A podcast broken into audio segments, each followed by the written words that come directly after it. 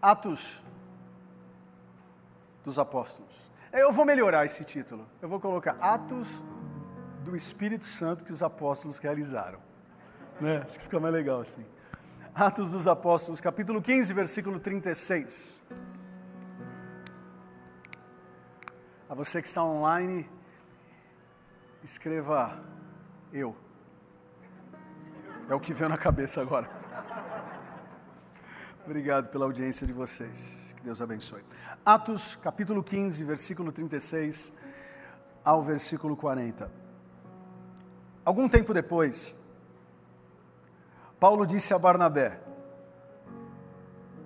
Voltemos para visitar os irmãos em todas as cidades onde pregamos a palavra do Senhor, para a gente ver como eles estão indo. Barnabé queria levar João, também chamado Marcos. Mas olha só. Mas Paulo não achava prudente levá-lo, pois ele abandonou-os na Panfilha, não permanecera com eles no trabalho. Paulo aqui está no começo do ministério, pensa naquele crente mimimi. Não vou levar.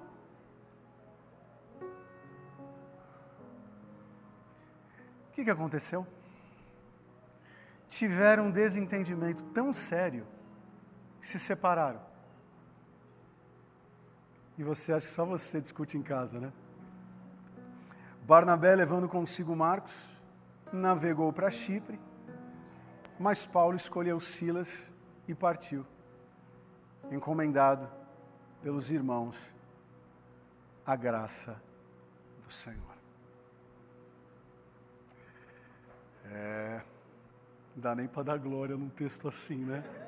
Mas vamos lá, Senhor, fala com a gente, precisamos tanto de Ti que o Senhor tem para nos ensinar com um desentendimento entre dois amigos?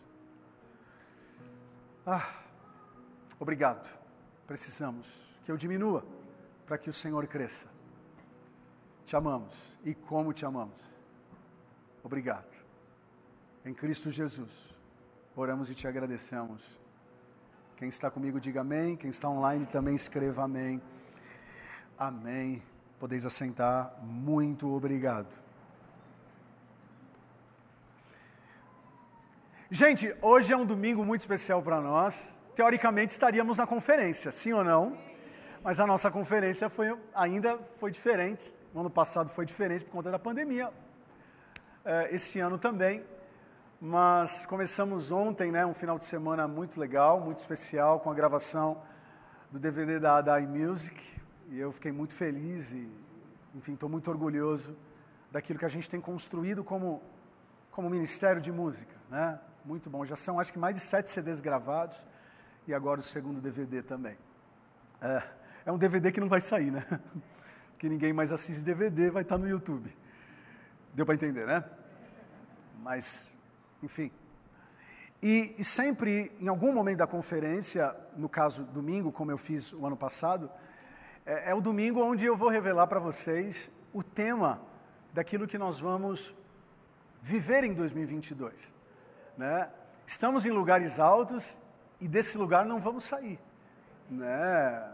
Tem base bíblica para isso, Rodrigo? O que eu mais tenho é base bíblica. Eu vou pegar só Paulo, dizendo aos Efésios que estamos assentados em lugares celestiais escondidos em Cristo. Né? Ou seja, todos nós temos problemas, todos nós temos circunstâncias difíceis, mas a diferença do cristão é que Apesar dele não conseguir controlar o seu problema, ele consegue controlar a sua perspectiva. Entende?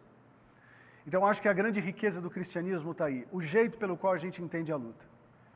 O jeito pelo qual a gente entende uma depressão. O jeito pelo qual a gente entende uma discussão. Né? Porque quem está de cima é, tem uma visão melhor. Eu me lembro quando eu recebi um presente que eu nunca mais me esqueço, andar de paraglide. Para quem não sabe o que é paraglide, é um, é um monomotor. Mono. E tem um paraquedas, vai um e outro, só duas pessoas. E eu ganhei esse presente. E é um problema ser pastor nessas horas, porque você não pode dizer não a um presente. Então eu fiz a oração, fiz meio sinal e fui Primeira vez não voou, que legal. Aí, não, na segunda vai dar. E eu, ok, que Deus nos abençoe. Fomos e foi uma experiência traumática, mas ao mesmo tempo muito especial, porque eu vi de cima Argentina, Brasil e Paraguai. Foi muito especial ver aquilo e a gente perceber que quando a gente está num lugar acima, realmente a gente consegue ver de uma outra forma. Então, na verdade, falamos muito sobre isso esse ano, e é óbvio que a gente vai continuar falando a respeito, até porque estamos nesse lugar e não queremos sair dele. Mas hoje eu quero compartilhar com vocês o nosso tema de 2022. Não vou falar agora. Eu sei que alguém, ou melhor, pessoas aqui já estão bem desconfiadas de qual será, mas vamos deixar para falar no final, até para nós fazermos uma oração de consagração por esse novo tema. Hoje eu quero falar com vocês a respeito de um cara que ele é muito desconhecido na Bíblia e é de fato uma injustiça. Vocês vão entender por quê. O nome desse cara, desculpa falar cara, mas é o jeito mais legal de falar. Esse homem de Deus. Se eu estivesse numa igreja tradicional, eu falaria esse homem de Deus. Mas esse homem chamado Barnabé é um cara. Voltei no cara. Uh, a gente precisa falar mais sobre ele. A gente precisa falar mais sobre ele porque ele merece um cantinho especial na prateleira dos heróis da fé. Uh, e para facilitar, eu vou pedir para a nossa mídia, como sempre, projetar, mas como é, nós vamos ler muitos versículos, eu, eu acho melhor você acompanhar aqui, porque se você ir para o gato, você vai perder o peixe. Então, venham comigo aqui, e se vocês desejarem esse esboço, eu mando lá no Telegram, me pedem aí, que eu envio para vocês com todas as referências bíblicas. Hoje é culto para quem gosta de Bíblia. Entendeu? Quem não gosta de Bíblia, vê no culto errado. Mas vai dar certo. Até o fim desse culto você vai gostar de Bíblia. Para a gente conhecer um pouco esse homem de Deus. Atos capítulo 4, versículo 36, vem dizer o seguinte: José, um levita de Chipre, a quem os apóstolos deram o nome de Barnabé, que significa encorajador. O cara era tão gente boa que falou o seguinte: Meu, não vou te chamar de José, não, eu vou te chamar de encorajador. Isso é muito legal. Você é sangue bom. Mas José é bom. Não, vou chamar de Barnabé. Barnabé. Tem José aqui, além do Zé aqui? Tem José aqui? Caramba, não tem mais José? Na, na, tinha tanto José no país? Ufa! O, o, o, os apóstolos, e quem vai contra Pedro, né? Quem é doido? Os apóstolos, é, Pedro, João, acho que Bartolomeu, galera, meu, esse cara veio para somar. E ele sempre encoraja as pessoas. Qual é o nome no grego? Barnabé. Ficou um pouco estranho no português, mas acho que no grego eu tenho fé que tinha ficado um pouquinho mais tranquilo. Então, essa é uma característica interessante que a gente encontra na vida do José, que agora é o Barnabé. Ele era o encorajador. Ele não podia ver alguém sem coragem que ele encorajava. Que Deus levante homens assim. Que Deus levante mulheres assim. Além de encorajador, a Bíblia vem dizer a respeito de uma outra característica que ele tinha. Ele era generoso, não era mão de vaca, como muitos. Ele era generoso.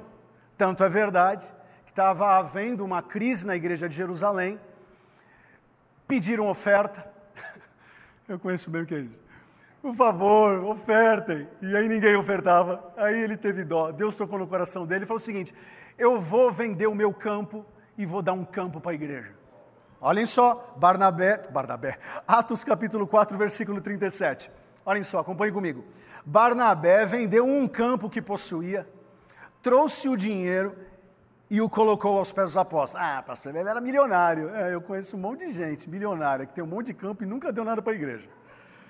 Então vamos com calma. Esse cara merece esse nosso elogio. Ele era um cara generoso. Mas vamos lá. Além de ser encorajador, além de ser generoso, a Bíblia vem dizer que ele enxergava potencial em quem não tinha potencial aparente. Tanto é verdade que quando Saulo se converte, que depois vai vir a Paulo, e esse nome Saulo é hebraico e Paulo é, é, é grego. Então não se apeguem muito à questão da virada de nome, ok? Porque ele ficou crente, ainda chamavam de Saulo. Só depois vão chamar de Paulo, porque ele ficou mais no mundo grego, então o termo Paulo ficou mais familiarizado. Quando o Paulo ainda era, era, era um novo convertido, os cristãos, inclusive, inclusive os apóstolos, tinham medo. Tipo assim, esse cara não pode ser crente. Até ontem ele estava matando crente, esse cara está me enganando. O Barnabé foi o cara que falou o seguinte: ei, confia em mim, esse cara é crente. Acompanhe comigo. Atos capítulo 9, versículo 26. Quando Saulo chegou a Jerusalém, tentou reunir-se aos seus aos discípulos, mas todos estavam com medo dele, não acreditando que fosse realmente um discípulo. Então Barnabé o levou aos apóstolos e lhes contou como, no caminho, Saulo vira ao Senhor e que lhe falara, e como em Damasco ele havia pregado corajosamente em nome de Jesus. Assim, Saulo ficou com eles e andava com liberdade em Jerusalém, pregando corajosamente em nome do Senhor. Ou seja, foi Barnabé o mentor de Paulo. Foi Barnabé o validador de Paulo. Foi Barnabé o discipulador de Paulo. Tanto é verdade também que quando uh, Paulo e Barnabé estão numa missão, eles fazem uns milagres, ok? E aí, a galera, os ímpios, falam: nossa, eles estão fazendo milagres. Quem era crente sabia que eles eram crentes e faziam isso em nome do Senhor, mas quem não era crente sabe que falaram de Paulo e de Barnabé? Olha, Barnabé é Zeus. Ou em outras versões, ele é. Qual é o nome daquele? Júpiter. Em algumas Bíblias falaram que Barnabé era Júpiter, em outras versões falam que ele era Zeus. E chamavam Paulo de Mercúrio ou Hermes. Ou seja, fica claro que na dupla quem era mais importante? Zeus ou Hermes? É óbvio que Zeus, na cabeça dos ímpios. Então a gente consegue compreender, pelo espanto dos ímpios, que quem liderava a dupla era o Barnabé. Barnabé era o mentor de Paulo. Depois vocês confiram, por favor, na palavra de Deus.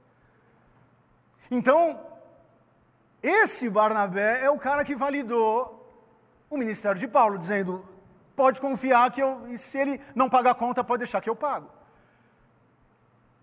Além de encorajar, além de ser um bom ofertante, além de encontrar potencial nas pessoas, ele também animava. Quando todo mundo chegava triste, ele animava. É bom ter essas pessoas. Olhem só, aconteceu um pepino na igreja de Antioquia. Vocês gostam de Bíblia, sim ou não? Posso falar de Bíblia? Amém. Vocês estão com uma cara que queria que já fosse para aplicação. Posso falar de Bíblia? Aconteceu um pau, um quebra-pau lá na igreja de Antioquia. Aí, aí a igreja de Jerusalém se reúne. Pedro não quer ir, João não quer ir. Os caras tudo em Jerusalém, tranquilão. Quem a gente manda? Manda Barnabé. Olhem só. Atos 11, de 22 a 23. Os apóstolos enviaram Barnabé a Antioquia. Este, ali chegando e vendo a graça de Deus, ficou alegre e os animou a permanecerem fiéis ao Senhor de todo o coração. Esse cara é bom. Mas vamos lá, tem mais. Além de encorajador, além de generoso, além de enxergar, enxergar potencial, além, além de animar as pessoas, ele tinha o prazer de treinar outros líderes como ele. Ele era um missionário, mas ele falou: Eu vou treinar outros.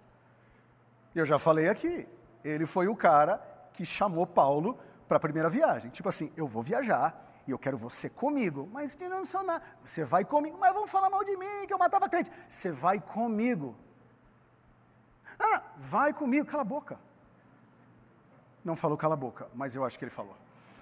Olhem só, Atos 11, de 25 a 26. Então Barnabé foi a Tarso procurar Saulo e quando o encontrou, levou-o para Antioquia. Assim, durante um ano inteiro, Barnabé, um ano inteiro, um ano inteiro, Barnabé e Saulo se reuniram com a igreja e ensinaram a muitos. Em Antioquia, os discípulos foram pela primeira vez chamados. Se você é chamado de cristão, teve uma boa parcela de Paulo, mas uma grande parcela de Barnabé. Será que a gente pode aplaudir um pouco a Jesus pela vida desse cara? Eu acho que ele ia ficar feliz de ser reconhecido em 2020. A vida, a vida dele é muito desconhecida, infelizmente, mas só para vocês terem uma noção, ele é citado no Novo Testamento 34 vezes. Irmã Isabel, 34 vezes. E todas as vezes que ele é citado, por favor, confiram. Será que você vai ter pique de encontrar 34 citações? Vá lá. As 34 vezes ele estava ou encorajando, ou sendo generoso, ou enxergando potencial em alguém que ninguém via, ou animando as pessoas, ou treinando alguém. Barnabé é a prova viva que é possível ser relevante sem ser famoso. E num tempo onde a gente quer curtidas, Barnabé falou o seguinte: nem Face eu fiz, nem Instagram eu fiz. Enfim, os anos se passaram. Os anos se passaram e algo aconteceu. Para choque de todos os irmãos que amam Salmo 133. Ó, oh, quão bom e quão suave é que os irmãos vivam em união. Aleluia, até fala, em até fala em línguas. Eu conheço gente que, quando vai citar texto bíblico, ele esquece, ele inventa línguas estranhas. Fala para a pessoa que está tá ao teu lado, nunca faça isso. Quando esquecer o texto bíblico, para. Não precisa inventar língua estranha. Ok? Obrigado. Desculpa, foi mais forte que eu, Leandro. Você nunca fez isso, não, né, Leandro? Em nome de Jesus. O pau quebrou. Assim, não foi uma discussãozinha, vamos ler. Vamos lá, de novo. Atos 15, 36. Algum tempo depois, Paulo já estava um pouco mais, né? Com a manguinha de fora. Disse a Barnabé: Voltemos para visitar os irmãos em todas as cidades, onde pregamos a palavra do Senhor, para ver como estão indo. Barnabé queria levar João, também chamado Marcos. Falem comigo, João Marcos. Mas Paulo não achava prudente levá-lo, pois ele, abandonando-os na Panfilha, não permanecera com eles no trabalho. Tiveram um desentendimento tão sério que se separaram. Barnabé, levando consigo Marcos, navegou para Chipre, mas Paulo escolheu Silas e partiu, encomendado pelos irmãos à graça do Senhor. Eu acho tão interessante a, a, expressão encomendado. Tipo assim, um pacotinho para um canto e um outro pacotinho para outro canto. Agora, por mais que a gente tente harmonizar, não dá para harmonizar, pastor Alex. O entendimento foi, o desentendimento foi sério. E por quê? Acho que eu já falei para vocês. Ah, havia um trio, né?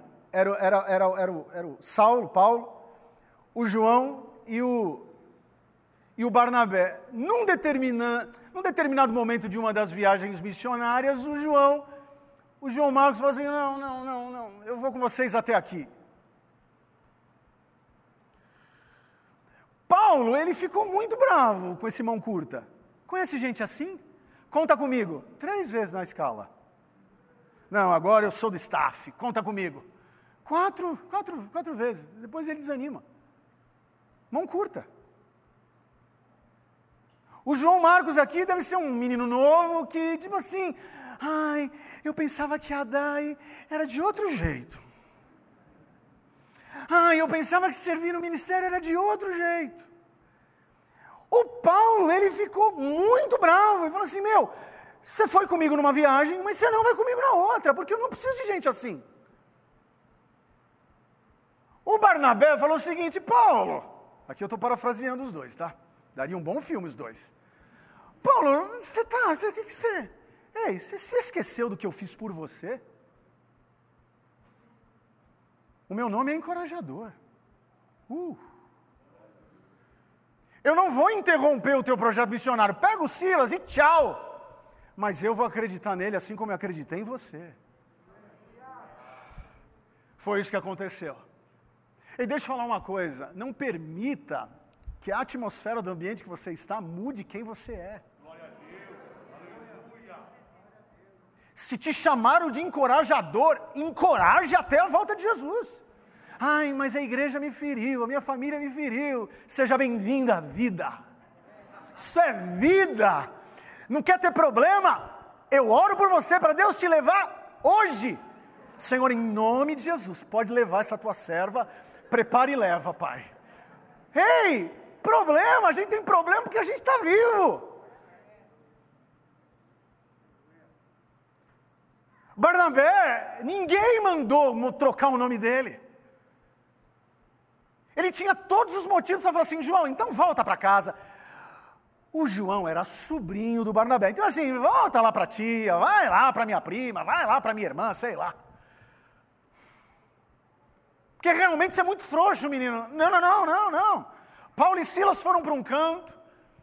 Barnabé pegou João pela mão e falou o seguinte: Eu vou te ensinar, eu não vou desistir de você. Eu não desisti de Paulo, eu não vou desistir de você. Eu sei que vocês sabem de Bíblia, mas eu preciso dizer: será que valeu a pena insistir na vida de João Marcos? Uh, uh, uh, pega a tua Bíblia, pega a tua Bíblia. Só quem tem Bíblia, quem tem aplicativo não abre não. Você não é raiz. Pega a tua Bíblia, pega a tua Bíblia. Vai em Novo Testamento. Novo Testamento, por favor, Novo Testamento. Ok? Abra no primeiro livro da Bíblia. Qual é? Gente, qual é o primeiro livro da Bíblia? De novo? Não, do Novo Testamento. Mateus. Qual é o segundo livro da Bíblia do Novo Testamento? Levanta bem alto assim, Marcos. Levanta bem alto, Marcos. Levanta. Esse é o cara que Paulo não queria. Mas Barnabé acreditou.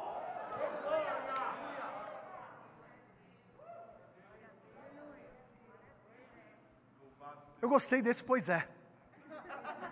Pois é. Isso revela a tua idade, viu, Sheila? Eu também falava isso. Pois é. Pois é. E deixa eu falar uma coisa.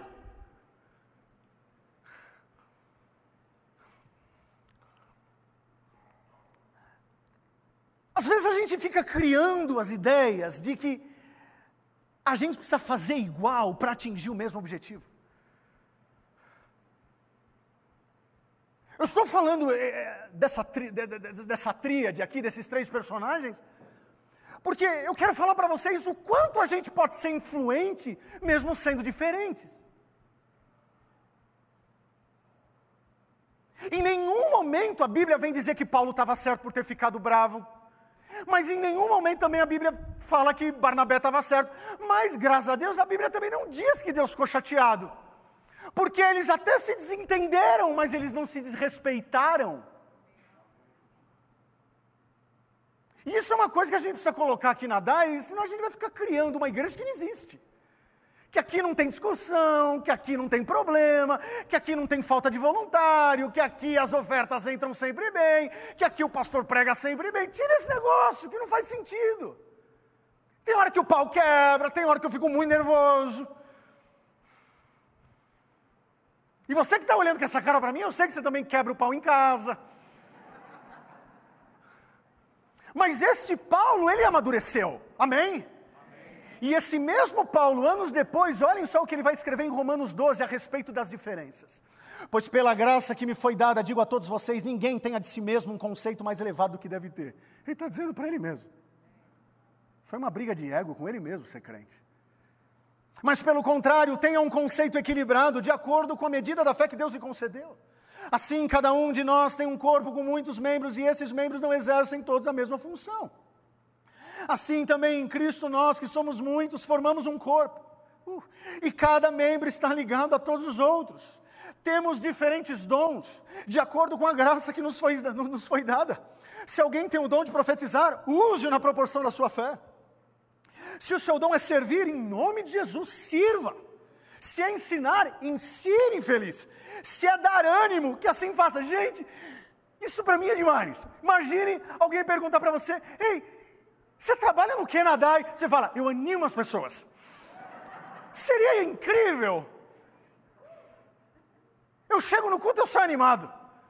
Eu não sei muito o que ele pregou, não, mas eu saí eletrizado. é melhor que sair triste. Se é contribuir, contribua generosamente. Se é exercer liderança, que exerça com zelo. Se é mostrar misericórdia, que assim faça com alegria. Então o apóstolo Paulo, aqui ele está explicando aos romanos anos mais tarde o seguinte: dá para dá ter João comigo. Dá para ter Barnabé comigo, dá para ter Silas comigo, dá para a gente ser diferente. Imagina um corpo só com nariz. Se for o meu, então. Imagina isso. O problema é que a gente cai na ideia de achar que a igreja ela tem que ser uniforme. Ela tem que ser unida, uniforme não. Pensando nesse texto bíblico, eu chegou para mim uma história. Aí eu fiz igual, é, é, é como se fala, professor, escolinha, a escolinha do professor Raimundo. Eu vou ou não vou, vou ou não vou, vou ou não vou, conto não conto, conto não conto, vou lá, contei. Para quem não deu risada, nunca assistiu Escolinha do Professor Raimundo, bom sujeito você não é. Não é possível. Mas olha só uma história. Conta-se que numa marcenaria houve uma estranha assembleia. Não Assembleia de Deus, uma Assembleia de. Foi uma reunião de ferramentas para acertar as diferenças. O martelo exerceu a presidência, mas os participantes o notificaram que teria de renunciar. A causa fazia demasiado barulho, além do mais, passava o tempo golpeando. O martelo reconheceu sua culpa, mas pediu que também fosse expulso o parafuso, dizendo que esse dava muitas voltas para conseguir algo. Diante do ataque, o parafuso concordou, mas por sua vez pediu a expulsão da lixa dizia que ela era muito áspera no tratamento com os demais, entrando sempre em atrito. A lixa, o que ela fez? Acatou com a condição que expulsassem a fita métrica, que sempre media os outros segundo a sua medida, como se fora o único padrão perfeito. Neste momento, entrou o marceneiro juntou o material, iniciou o seu trabalho, utilizou o martelo, a lixa, o metro, o parafuso. Finalmente, a rústica madeira se converteu num fino móvel. Quando a marcenaria ficou só, a assembleia reativou a discussão.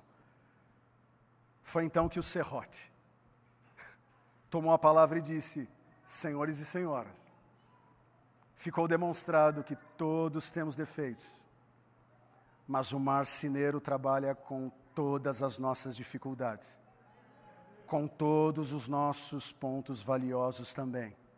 Assim, não pensemos nos nossos pontos fracos, mas concentremos-nos em nossos pontos fortes.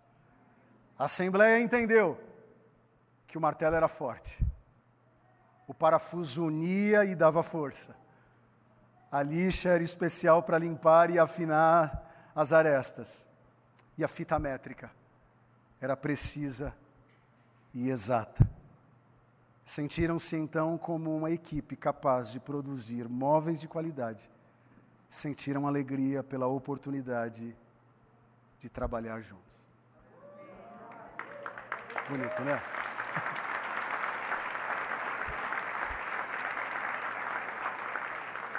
Vocês são tão crentes que dão glória a Deus até, glória a Deus até em marcenaria.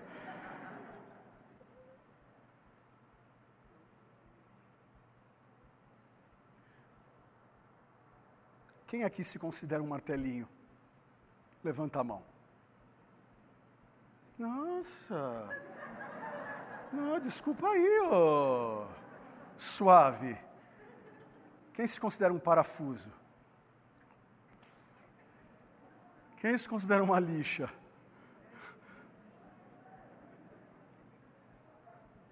Quem se considera. Tem igreja que é assim, né?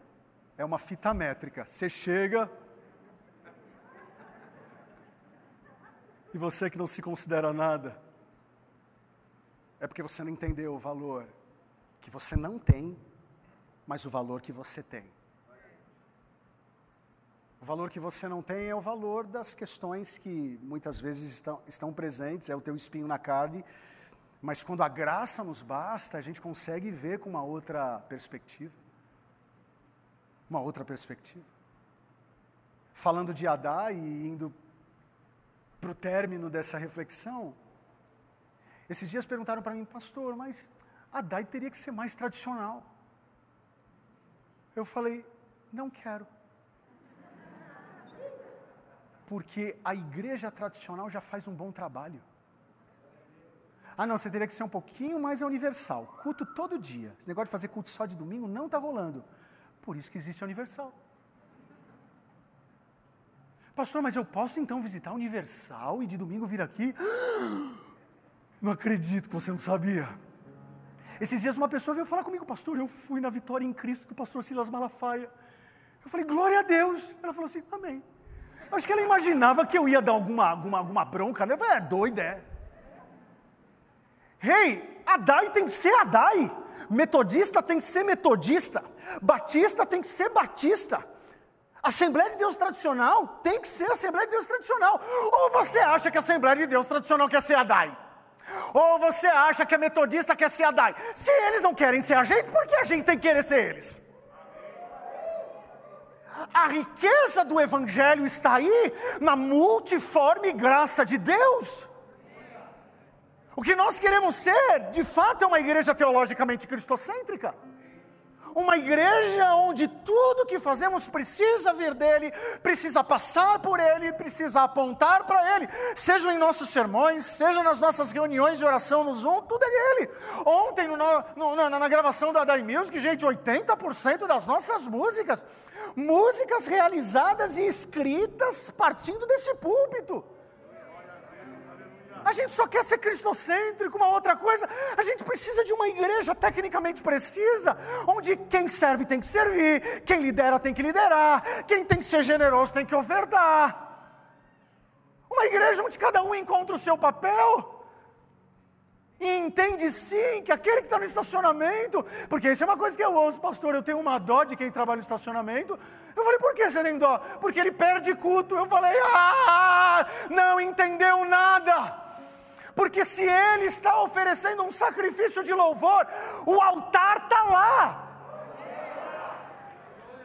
O altar está lá. O altar está aí. e uma igreja apaixonadamente criativa ou criativamente apaixonante. Porque se nós partimos do princípio que nosso Deus é um Deus criador, Agora tem gente que está com medo do que está acontecendo no mundo, ideologicamente falando. Pastor, eu vou colocar uns, uns, algumas coisas no ouvido dos meus filhos. Ei, deixa eu falar uma coisa as portas do inferno, as portas de uma ideologia demoníaca, as portas de uma política demoníaca, as portas de escolhas demoníacas, elas não conseguem prevalecer contra o avanço da igreja. Ei, maior é aquele que está em nós. Não, não, não, não, não, não, não, não, não, não, não. Maior é aquele que está em nós. Quem está com baita de um problema não é a igreja. Quem está com baita de problema, pastor, mas e a ideologia de gênero? É só você abrir Gênesis e pregar para a tua criança. Adai Kids. Ah, não, mas minha filha não entra no Zoom. Não entra no Zoom, mas fica 30 mil horas no Netflix. Será que isso não é espiritual, não? Ah, não tenho paciência de fazer estudo bíblico de quarta-feira no Zoom. Ah, porque eu perco a raciocínio. Quando você assistiu o Titanic, ô infeliz, não estou falando nem com as mulheres, eu estou falando com os caras. Você chorou com Leonardo DiCaprio. Ah! O Amorim chorou. E você fala que você não tem paciência de me ouvir ensinar no Zoom. Será que isso não é espiritual, não? Será que você não tem que dar um basta dizendo, Senhor, eu vou estudar hoje? Em nome de Jesus, eu sei que o negócio está ruim, eu sei que está cada vez mais. Aí o mundo de todas, é agora é a moda, o mundo de todas. Ei, deixa falar, aqui o mundo é de todos e todas. E quem é todos vai ser bem-vindo aqui para virar todos ou todas. Acabou.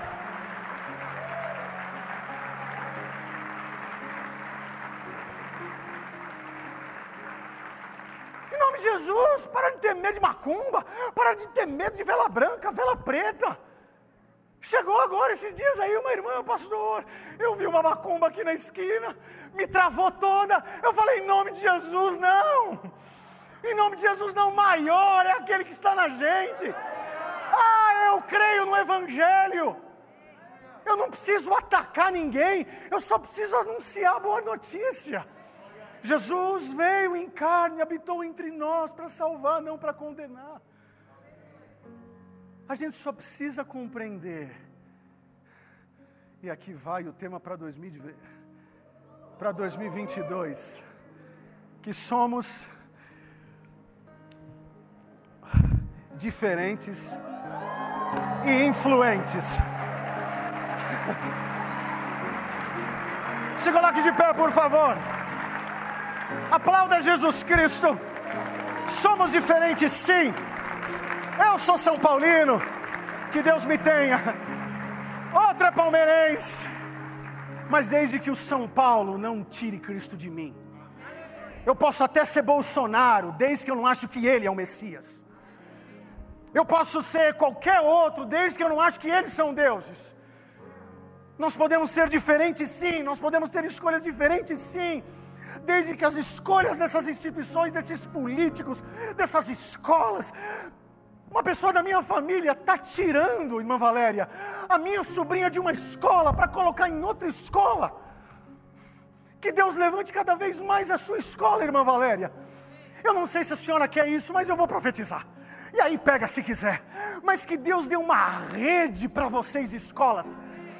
Em nome de Jesus, se você é professora, diretora de escola, nunca nós precisamos tanto de escolas, nunca nós precisamos tanto de instituições educacionais.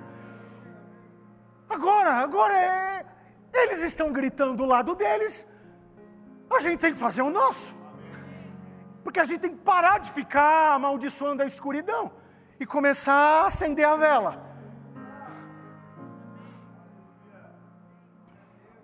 Estão comigo, sim ou não? Somos diferentes, somos influentes. Paulo entendeu isso lá quando a faca ia pegar o pescoço dele, para quem não sabe, ele foi preso em Roma. Ele tinha esperança de conhecer a igreja de Roma, mas ele não conheceu, porque quando ele chegou em Roma, levaram ele para a prisão e condenaram ele. Mas mesmo na prisão, ele falou para Lucas: Lucas, pega um pergaminho aí, eu vou escrever algumas coisas para um menino chamado Timóteo. Então ele escreve para Timóteo. Primeira carta, foi um gol de letra. Segunda carta, é a última carta que Paulo escreve, gente. E lá no finalzinho, no capítulo 4, Paulo tinha vivido, vivido muitas coisas já. Mas eu acho, aqui é uma, é uma concepção minha, eu acho que ele tinha um assunto para ser resolvido. E ele tenta resolver. Eu não sei se deu tempo, mas ele conseguiu pelo menos mandar a carta. Eu não sei se a carta chegou. 2 Timóteo capítulo 4, versículo 11 ele está sozinho numa prisão fria, onde a urina, a urina de um preso pegava nele, onde as fezes do outro preso escorria nele, mas ainda assim ele não deixou de ser diferente, influente lá. Mas olha só que coisa bonita é reconhecer as suas fraquezas. Olhem só o que ele escreve. Timóteo, só Lucas está comigo. Traga Marcos. Porque ele é útil para mim. Ele chega no fim da vida dizendo que Deus quer usar Marcos, Deus quer usar Mara, Deus quer usar Ivone, Deus quer usar Elaine, Deus quer usar Valéria, Deus quer usar Rodrigo, Deus quer usar Barnabé, Deus quer te usar. Seja como martelo, seja como lixa, seja como fita métrica, seja como parafuso, seja como fiapo, alguma coisa você é. E se não for, que através dessa oração você possa entender quem você é. Mas alguma coisa você tem que ser. Somos diferentes, sim. Diferentes, sim. Podemos ter diferentes Podemos ter diferenças nas funções, mas a nossa missão é a mesma. Amar a Deus acima de todas as coisas, servir as pessoas e influenciar o mundo. Se você pode, abaixe sua cabeça. E peça isso para Deus. Fala para Deus, eu não quero ficar amaldiçoando a escuridão. Eu quero, através dos meus dons e talentos, acender uma vela. Eu quero que meu casamento seja uma vela. Eu quero que a Adai seja uma vela. Eu quero que os meus filhos sejam velas. Vocês estão falando que o mundo é de todos? Nós falaremos que o mundo é de todos e todas. Vocês estão falando que um político só é o melhor, o outro é pior, o outro é pior, o outro é melhor? Não. Feliz é a nação cujo Deus é o Senhor.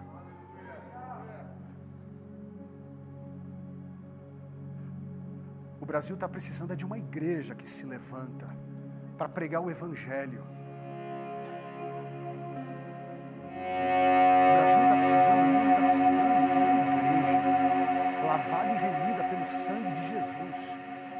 Partido político é lavado pelo sangue de Jesus. Somente a igreja é lavada pelo sangue de Jesus nenhum time de futebol, nenhum pastor, nenhum padre. Não, não, não, não. A igreja.